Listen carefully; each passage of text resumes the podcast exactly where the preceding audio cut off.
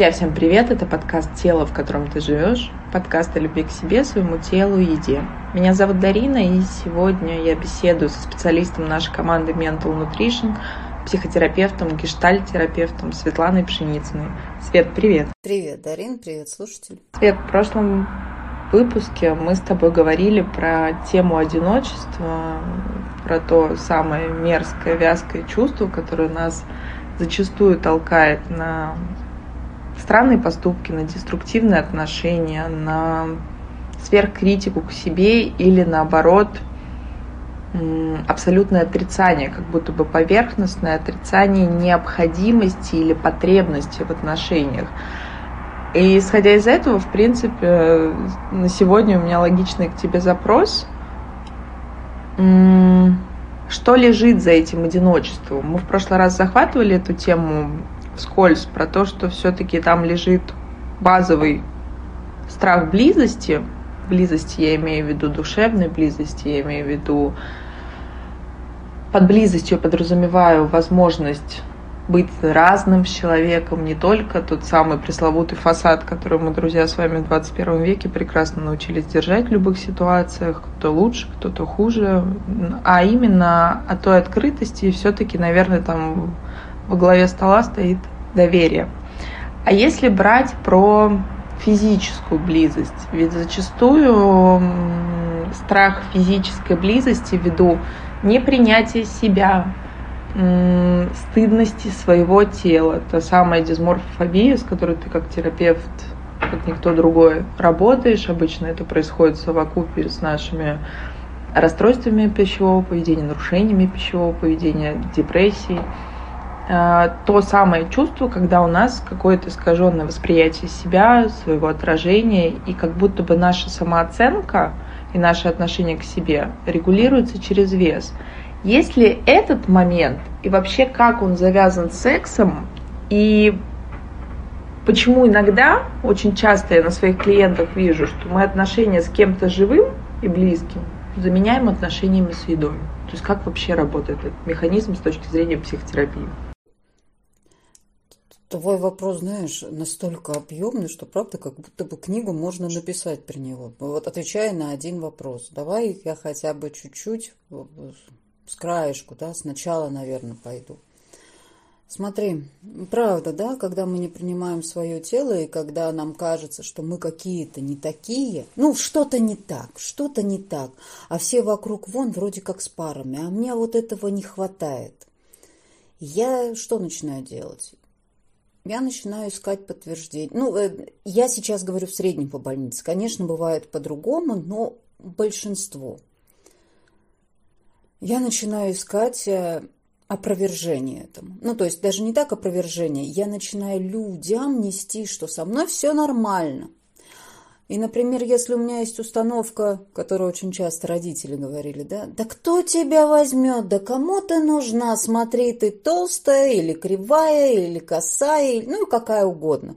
Никому ты не нужна. И тогда вот эта девочка, да или мальчик, он начинает э, ну, пытаться опровергать это, да, и тогда он начинает вступать в какие-то половые связи, да, там на первом, на третьем знакомстве, когда еще нет вот желание прямо, понимаешь, нет желания секса, нет готовности к этому сексу отдаться вот сейчас этому человеку. Но из-за желания подтвердить со мной все хорошо, ну, меня же любят. Ну, тут, понимаешь, любовь подменяется сексом, любовь подменяется вот этим ощущением использования. Не ощущением использования, а вот этим использованием, фактом вот этим и принятие этим подменяется. Многие девочки, знаешь, думают, что если там с ними переспали, то это же все. Ну, это как будто бы все. Принять еще, а когда они сталкиваются с тем, что а нет, переспали, да, но это не продолжение. Там дальше ничего не будет. И они еще больше проваливаются в эту яму, да, что вроде как секс был, вроде как бы да, а дальше ничего нет. А дальше они опять сталкиваются с этим отвержением глубинным, да, что вот они опять не подошли этому партнеру. Опять что-то с ними не так.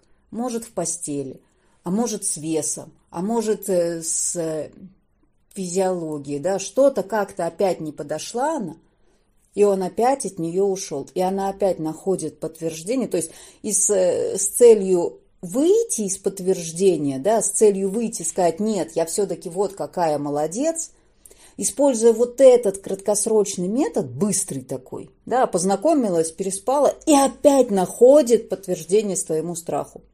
Он от меня отвернулся, он от меня отказался, потому что я. И она даже не смотрит, например, да, что да вообще-то не случилось близости интересов. Ну вот не случилось, потому что времени еще мало прошло. Да вообще-то ты не заинтересовала его еще, да и сама была не заинтересована. И цель секса была не получение обоюдного удовольствия, получение оргазма, да, вот нет, и не дарение этой близости, а цель была привязать, сказать, что я востребованная. Ну, как-то так попытаться расправить плечи. И, естественно, эта цель была недостижима, ну и не достиглась.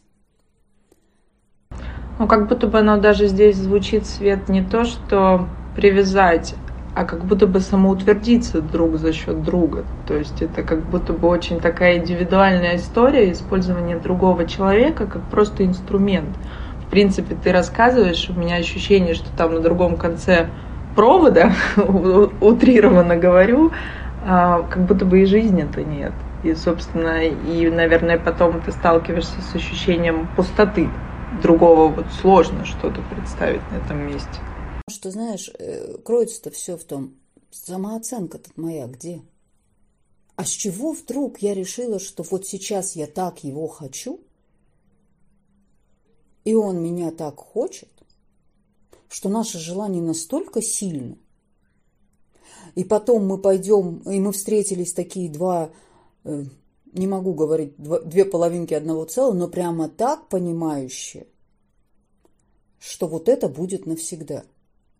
Мы можем строить иллюзии, мы можем притворяться, но так в жизни, ну, может быть, бывает, но раз на миллион или на два. Обычно вот такой секс, который вот, вот так вот дается, он про затыкание своей дырки. Я пытаюсь подумать о себе по-другому. Я пытаюсь э, доказать, даже, может, не самой себе, а там доказать маме, или там папе, или друзьям, ну, кому-то, да, кому-то одному или двум, которые принесли и причинили вот эту травму, которые подвергли сомнению ценность девочки там или мальчика, подвергли сомнению, они сказали нет. И эта девочка или мальчик начинают верить и начинают искать подтверждение. И вот доказательство тому, что, ну, смотрите, я ж такая востребованная, меня все хотят. Может, не востребованная, может, доступная такая. И все ходят в себя, как в унитаз, справлять свою нужду, не более. Но это звучит, ну, как-то обидно, так, горько, но вот эту, признать эту правду иногда бывает ну, крайне сложно потому что она такая больная и обидная, и поэтому многие пытаются сказать, ну вот здесь не подошло, да, и находят себе оправдание. Вот здесь не подошло, это и потому что толстый он от меня ушел, а так нет, так бы никогда. Или потому что у меня там прыщик на лице, или вес не тот, или, или не знаю, там татуировка не на том месте, ну все что угодно. Так-то я ок, но вот здесь немножко не так. И начинают опять вот эту свою самооценку ну, не принимать, даже не про самооценку здесь, про принятие себя, про принятие своего тела. Они начинают сами себе говорить «я недостаточно». И вот это «я недостаточно» опять попадает в круг, что вот он на меня так смотрит, а я ему, наверное, да, и опять все случается очень быстро, и молодой человек или там девушка могут разочароваться, сказать, а что ты так, что ты так легко согласилась-то? А почему так произошло-то? И по той или иной причине отворачивается, и девушка опять думает, вот опять нет, и этот тоже заметил, что я толстый, я ему снова не подошла. Самооценки, принятия нет. Так страшно посмотреть в себя и сказать, ну я такая, да, ну я такая. Есть у меня там этот лишний вес? Ну есть. Как он на меня влияет? Да не знаю, как он на меня влияет. Я люблю себя и принимаю. И вот это не тот бодипозитив, который сейчас везде твердится, да, что надо есть, я такая, вот такая, и любите меня все. Нет. Это про то, что, ну да, вот у меня этот вес есть. Я люблю себя такой. Но это не значит, что я не буду заниматься там, не знаю, спортом или есть правильную еду или ну, что-то делать для улучшения. Но я это буду делать не для того, чтобы измениться, а для того, чтобы моему организму мне стало лучше, чтобы мне стало легче, чтобы мне стало здоровее. Вот это вот, понимаешь, такая история про секс, про еду, про принятие. Мне кажется, так она прямо вот прям завязана в один клубочек. Просто три разных кончика из этого клубочка торчат. Ну, в принципе, это логично, это наши первичные инстинкты, да, размножение, еда, и все направлено на наше выживание. Это, к слову, о том, друзья, что мы говорим такие, мы все осознанные, индивидуальные с вами, а нами очень хорошо движут наши инстинкты, которые эволюционно сформировались неприлично давно. А вот Свет, говоря, исходя из того, что ты сказала, получается, что я как будто бы иду, как будто бы я форсирую близость физическую, бессознательно для того, чтобы мне, по сути, подтвердили, чтобы меня опять оставили, чтобы мне подтвердили, что я не окей. И я найду, моя психика найдет за, за, за что защипнуться, за какую травму. Родинка у меня там не на той руке или ноге, или на чем-то еще. Или у меня складка жира лишняя. И вот это являлось той самой причиной, почему, собственно, двух детей у нас не будет и домика в Подмосковье, как мы любим с тобой шутить. И, и вот тогда мой вопрос. А когда женщины вступают, просто это такой достаточно частый, на самом деле, клиентский случай, когда женщины вступают сами в половые связи, и, собственно, сбегают, когда вопрос доходит до серьезности, то есть вы один раз, да, то есть это какое-то, я тебе называю, сама параллельно себе проговариваю, что, конечно же, это про самоутверждение, но звучит-то оно даже как будто бы какая-то скрытая месть мужчине, что вот я здесь буду в позиции какой-то инициативы, а когда про близость я сразу сбегу. Когда имею в виду про моральную близость, про отношения, про какую-то серьезность. Сюда я приписываю и женатых мужчин, и тех, кто недоступен по тем или иным причинам, или тех, кто вот, собственно, действительно на один раз. То есть про что это? Ну, они могут про разное. Может быть, про месть. Может быть, про такое... Э, меня так использовали, я вот так теперь обиделась, смотрите, какая я, мне было там так плохо, и теперь это буду делать я. Вы меня не успеете бросить. Я сама от вас уйду. Я королева. Там же все равно этот страх и одиночество. Я боюсь этой близости. Я ее так сильно хочу, но я так боюсь, что меня бросят, что я бросаю сама бросаю и ухожу. И не даю шансов, не то что партнеру, себе не даю шансов встретиться с этим. Потому что мой страх, моя боль расставания ну, держит меня. Держит и не дает. Не дает двинуться, не дает еще шансов. И она сковывает. А, может быть, знаешь, чтобы у меня была одна, то есть есть замечательная клиентка, она прекрасна, она правда прекрасна. Э, у нее поклонников вот 100 тысяч миллионов, правда. Она очень красива. У нее есть лишний вес, но она, ну, прям вот красавица, правда. И она говорит замечательную вещь. И делает все это. Надо вообще расставаться. Я говорю, почему? Она говорит, ну, потому что все мужики козлы. Они все равно мне сделают больно. И она даже не хочет замечать своего счастья, с того принятия, которое ей партнер сейчас оказывает, той близости, той нежности. Она в первую очередь ведь себе не дает этого шанса. Себе. Себе э, ощутить это, признать, что, ну, может, не все козлы. Были козлы, да. Что-то я делала так, и были козлы. Не, сразу клеймо. Они все козлы, Поэтому я не допущу, чтобы мне было сделано больно. Поэтому я лучше сейчас перебгорюю, ну вот подведу ко всему, вынесу мозг ему, еще что-то, и мы расстанемся. Ну, такой, знаешь, такой вот, такое желание близости,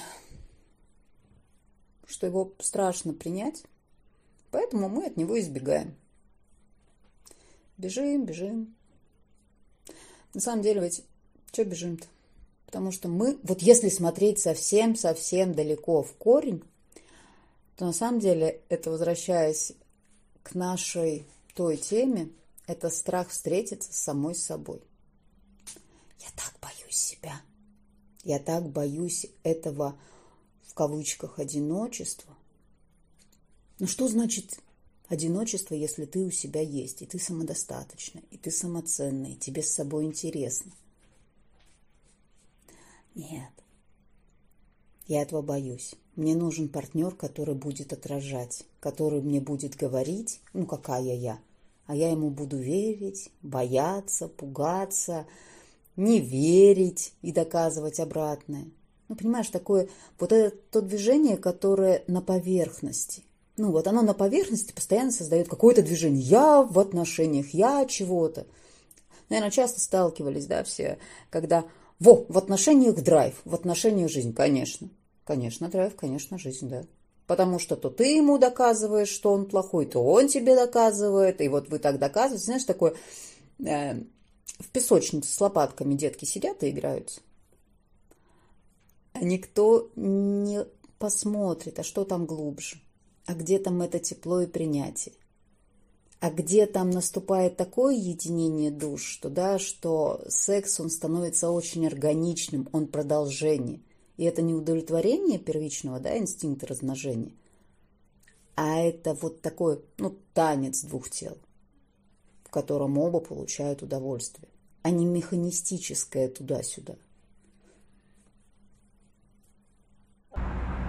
Ну да, это действительно секс это одна из очень важных вещей. Знаешь, нет, мне кажется, даже градации как-то важности. И когда мы находимся в доверии, прежде всего для женщин, мы как-то более, мне кажется, все-таки уязвимы в этом вопросе. И это нормально. Но как будто бы, когда в отношениях все нормально, и всегда эта связка, я думаю, многим знакома женщинам, что когда отношения на моральном, на каком-то бытовом уровне портятся, ну, собственно, секс из них тоже уходит очень быстро, потому что мы как будто бы, не знаю, насколько это правильно говорить, но мы как будто бы физиологически устроены, что, ну, вот перестает нам хотеться тот партнер, если это нормальные отношения, все-таки не созависимые, не какие-то вот это на разрыв аорты, то ну как будто бы нам не хочется больше нашего партнера, который нас обижает, либо делает нам больно умышленно и постоянно. Тот самый абьюз очень не, не совсем абьюз. Вот прям вот в этом смысле, когда ты говоришь не абьюз. Ты такая умничка, молодец, и сейчас вывела нас в тему валюта семейной жизни. Валют. Их ну, определяют пять, но их на самом деле больше. Основные, да, там деньги, секс, ну, там, внимание, забота, подарок. Ну, там они все уже, они там, у каждой, на самом деле, семьи своя, то есть не надо придерживаться Э, вот этой книги, да, там «Пять валют семейной жизни», они разные. Вот ты мне не дашь денег, да, вот если мы с тобой партнеры, ты мне, например, не даешь денег, ты больше зарабатываешь, а я сижу, и мне там на туфельки, на новую машинку, на это не даешь, жадина, да? А какое у меня есть на тебя влияние? Денег нет, силы нет. я не дам тебе секса. Я обижусь на тебя и не дам тебе секса. А если ты мне дашь денежки, то я не обижусь на тебя и дам тебе секс. Ну, подожди, но это же манипуляция. Вот. Ну, это же происходит неосознанно. Но я говорю о другом. Это происходит неосознанно, понимаешь? Вот если вот так разворачивать, да, она становится ясной. А это происходит не о том, э, на, на виду, что видим, да, и что, как правило, ощущаем, мы что? Э, он меня не любит он меня не любит. Я чувствую холодность в отношениях. Он мне машину вот, ну, сказал, нет, иди отсюда, недостой. Ну, или как-то, да, начинаем тут немножко. И это не манипуляция. У меня как у меня может возникнуть желание заниматься сексом, если меня не любят? А если рутина? Как? Да никак. Поэтому нет, ну не хочу. Я же не могу себя заставлять, я же не могу насиловать, насиловать себя, да, и, и заниматься сексом там, где у меня нет желания. Угу. Да, не могу.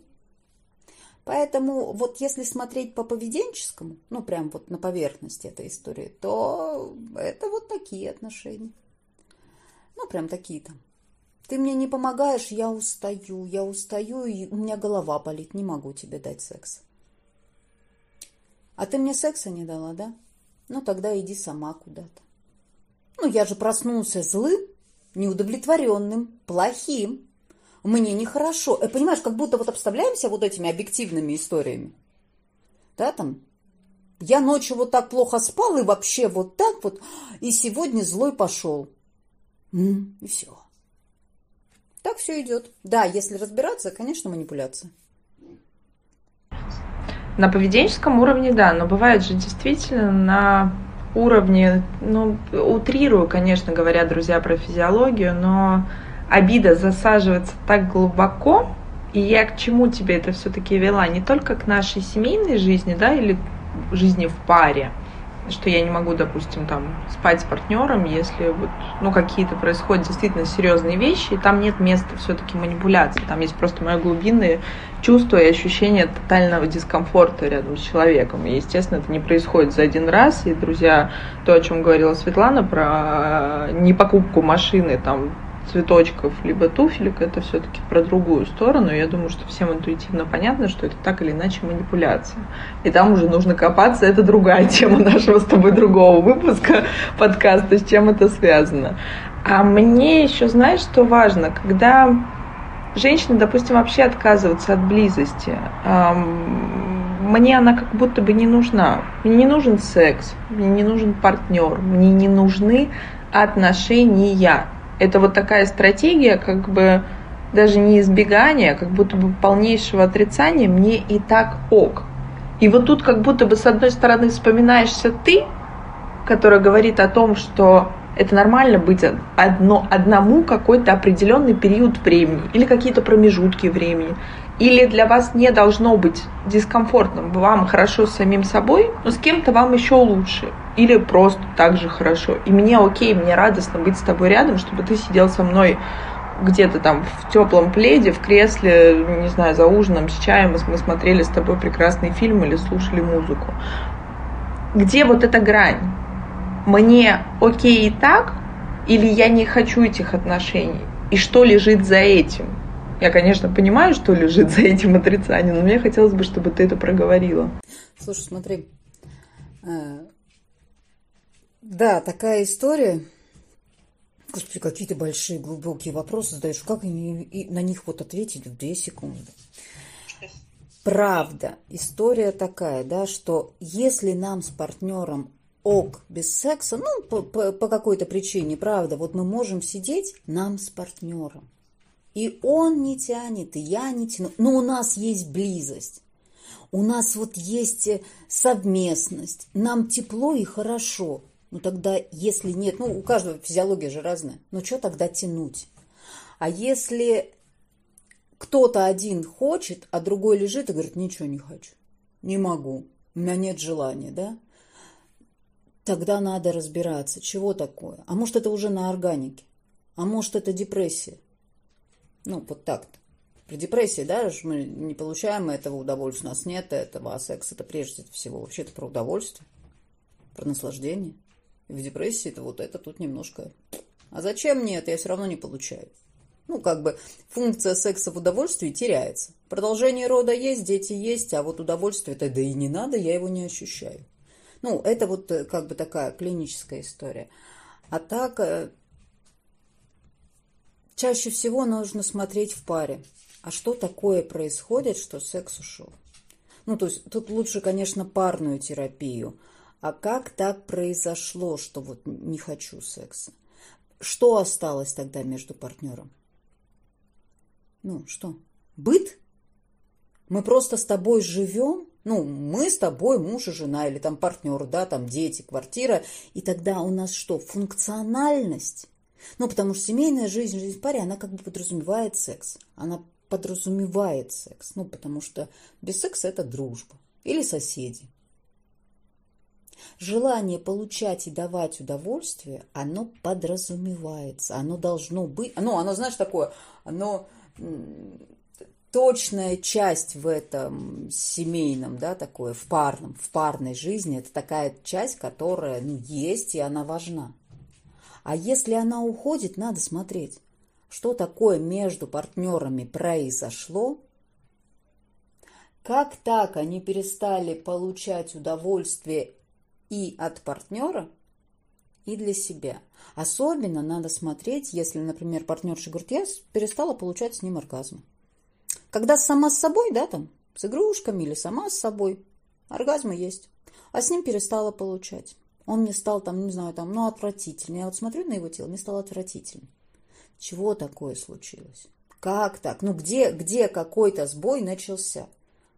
Это не так, чтобы он... Вот до этого я смотрела, думала, хочу, не могу, а в какой-то момент я смотрю, думаю, фу, нет, не хочу, и как это все раньше было невозможно, какое-то отвращение, да? Это же не так. Как правило, это начинается, знаешь, потихонечку. Раз в неделю, раз в месяц, а потом вообще зачем? Понимаешь, теряется «я хочу». Вот это «я хочу» дарить любовь, нежность, ласку, заботу – и я не хочу даже и получать от этого партнера. Надо разбираться. Здесь нет такого прям универсального, как такое. Это вот это слишком индивидуально. Это очень индивидуальный процесс, который надо разбираться, что такое между вами случилось, произошло. Хорошо, а вот скажи, я все-таки имела в виду вопрос, когда женщина одна, и она не стремится к отношениям. Вот условно говоря, в моей жизни нет секса, зато есть булки. Или зато есть много работы, шопоголизм, я не знаю, вино по пятницам и, к примеру, заедание. Прекрасно вспоминаем фильм Бриджит Джонс. Вот прекрасный пример. Вот мне интересно вот это, что, что там лежит. Это фильм, который, мне кажется, смотрели все от мала до велика. И поэтому я думаю, что всем сейчас будет достаточно понятно, о чем там передача. То есть как вот этот механизм работает и в какой момент действительно... Эм, смотри, в головном мозге есть один участок, который отвечает за две функции, да, за получение удовольствия от еды и от секса. И он один. Понимаешь, один. Если сейчас я не могу получить удовольствие от секса, угу, я иду получать удовольствие от еды. И если секс мне недоступен, или я его делаю для себя недоступным, я его делаю. Понимаешь, если я скажу, нет, я хочу секс, я не хочу, например, булку, я хочу секса, я понимаю этот механизм, как он устроен, то мне придется с чем столкнуться? с отвержением, возможно, с каким-то, может быть, ну, не встречей с партнером. У нас же нет гарантии, что если мы идем к партнеру, да, и он такой говорит, опа, я тоже хочу, давай. Он же вообще-то может сказать, слушай, сейчас не хочу. Или тебя не хочу. Ну, это же отношения двух людей, и там гарантий никогда нет. А с булками не так. С булками не так.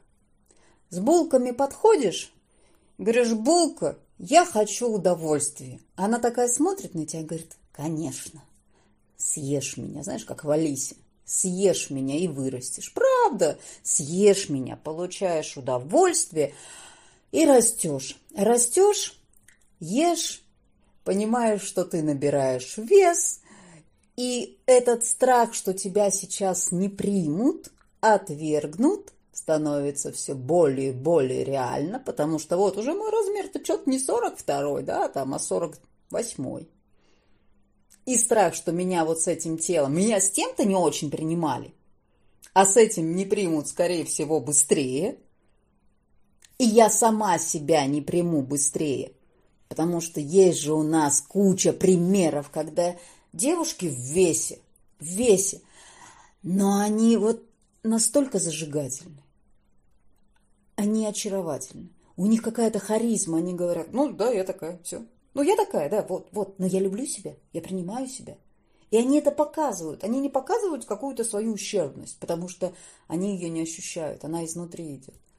А бывает девушка, в 42-м, да, килограмм вообще нет. Она говорит, нет, у меня здесь жир, у меня тут складка, а еще ухо торчит или там на носу родинка.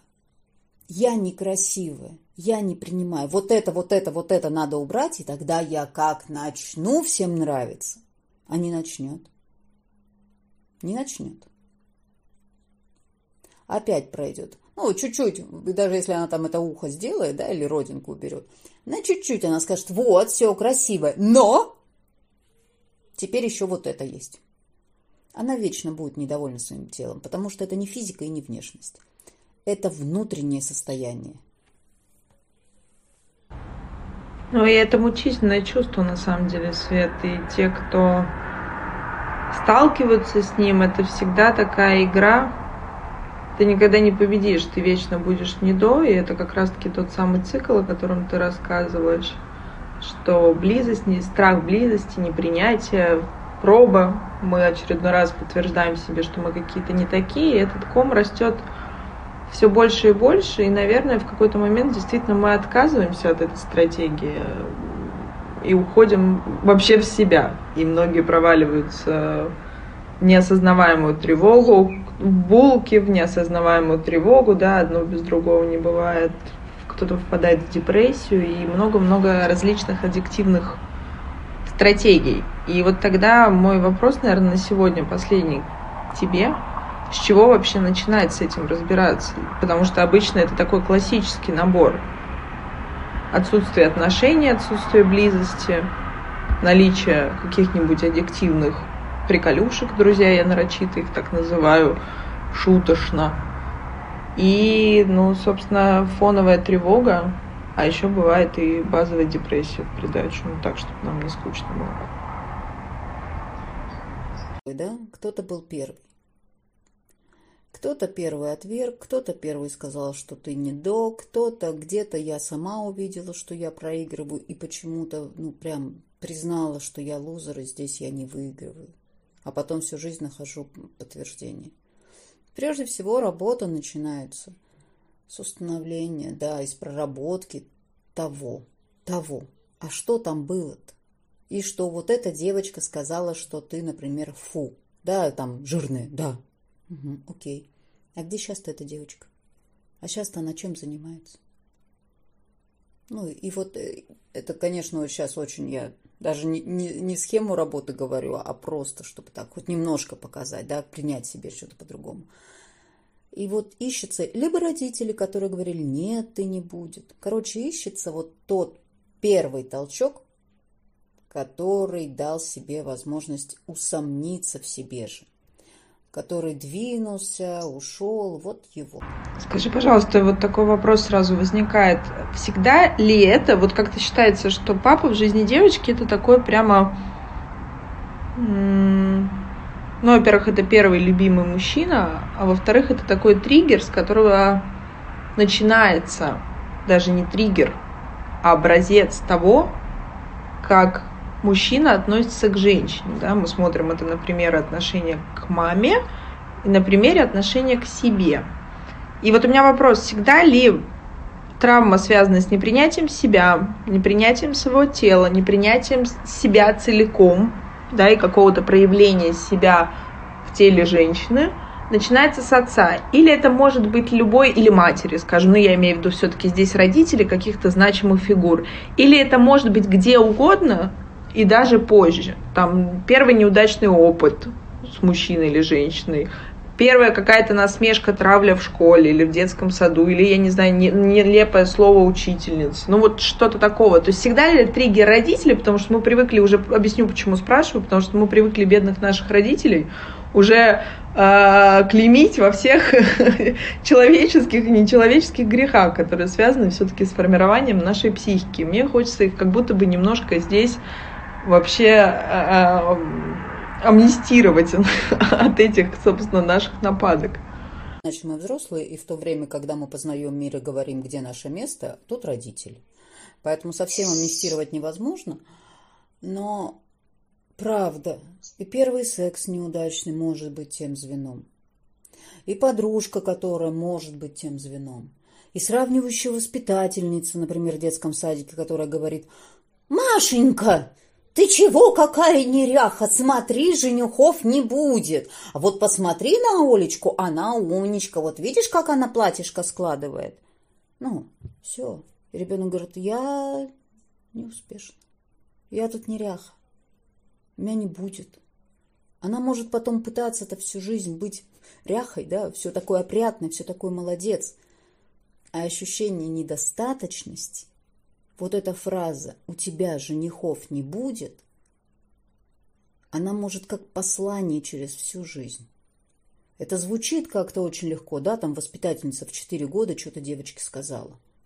А потом, когда этой девочке 56 или там 60, она сидит на приеме и плачет, потому что говорит, вот мне же воспитательница сказала, и я как будто бы всю жизнь делала не так, как она, ну вот как она, да, я все время прибирала, все время делала, у меня все было так опрятно и все. Но в то же время я настолько, ну там как-то относилась к этой воспитательнице, что оказывается я мужиков-то сама прогоняла. Ну там, условно, конечно, прогоняла, да, там чистотой, мозгоклюйством, еще вот этим всем не принимала. Поэтому вот настолько я привыкла уже, что никаких мелочей в психике человека нет – и вот эта случайно брошенная фраза, ну, она может перевернуть, перевернуть жизнь, вот другое направление задать. И вместо того, чтобы девочка такая легкая, воздушная, говорила, да я вообще-то дед, э, ребенок, я вообще-то радуюсь, и все вот так вот. А вы, баба Маша, ну, в общем-то, можете сложить мое платьишко, если вам не нравится. А мне вообще-то и хорошо, потому что у меня радость, счастье и все. Но ребенок так не может.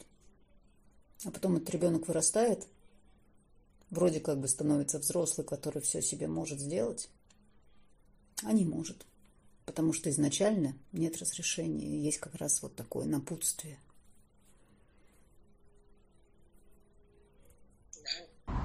Да, сильно.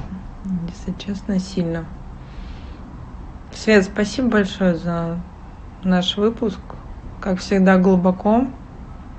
Мы с тобой начали под эгидой того, что у нас сегодня пикантная тема, вернулись к старой доброй глубине и к тому, что все-таки, друзья, с каким бы запросом мы ни приходили, нужно начинать искать и менять все-таки себя. Как минимум, даже если этот запрос касается всех вокруг. Спасибо тебе большое. Я думаю, что на эту тему мы выпустим еще. Друзья, Друзья, это был подкаст «Тело, в котором ты живешь». До новых встреч. Пока-пока. Ждем всех на бесплатной диагностической беседе.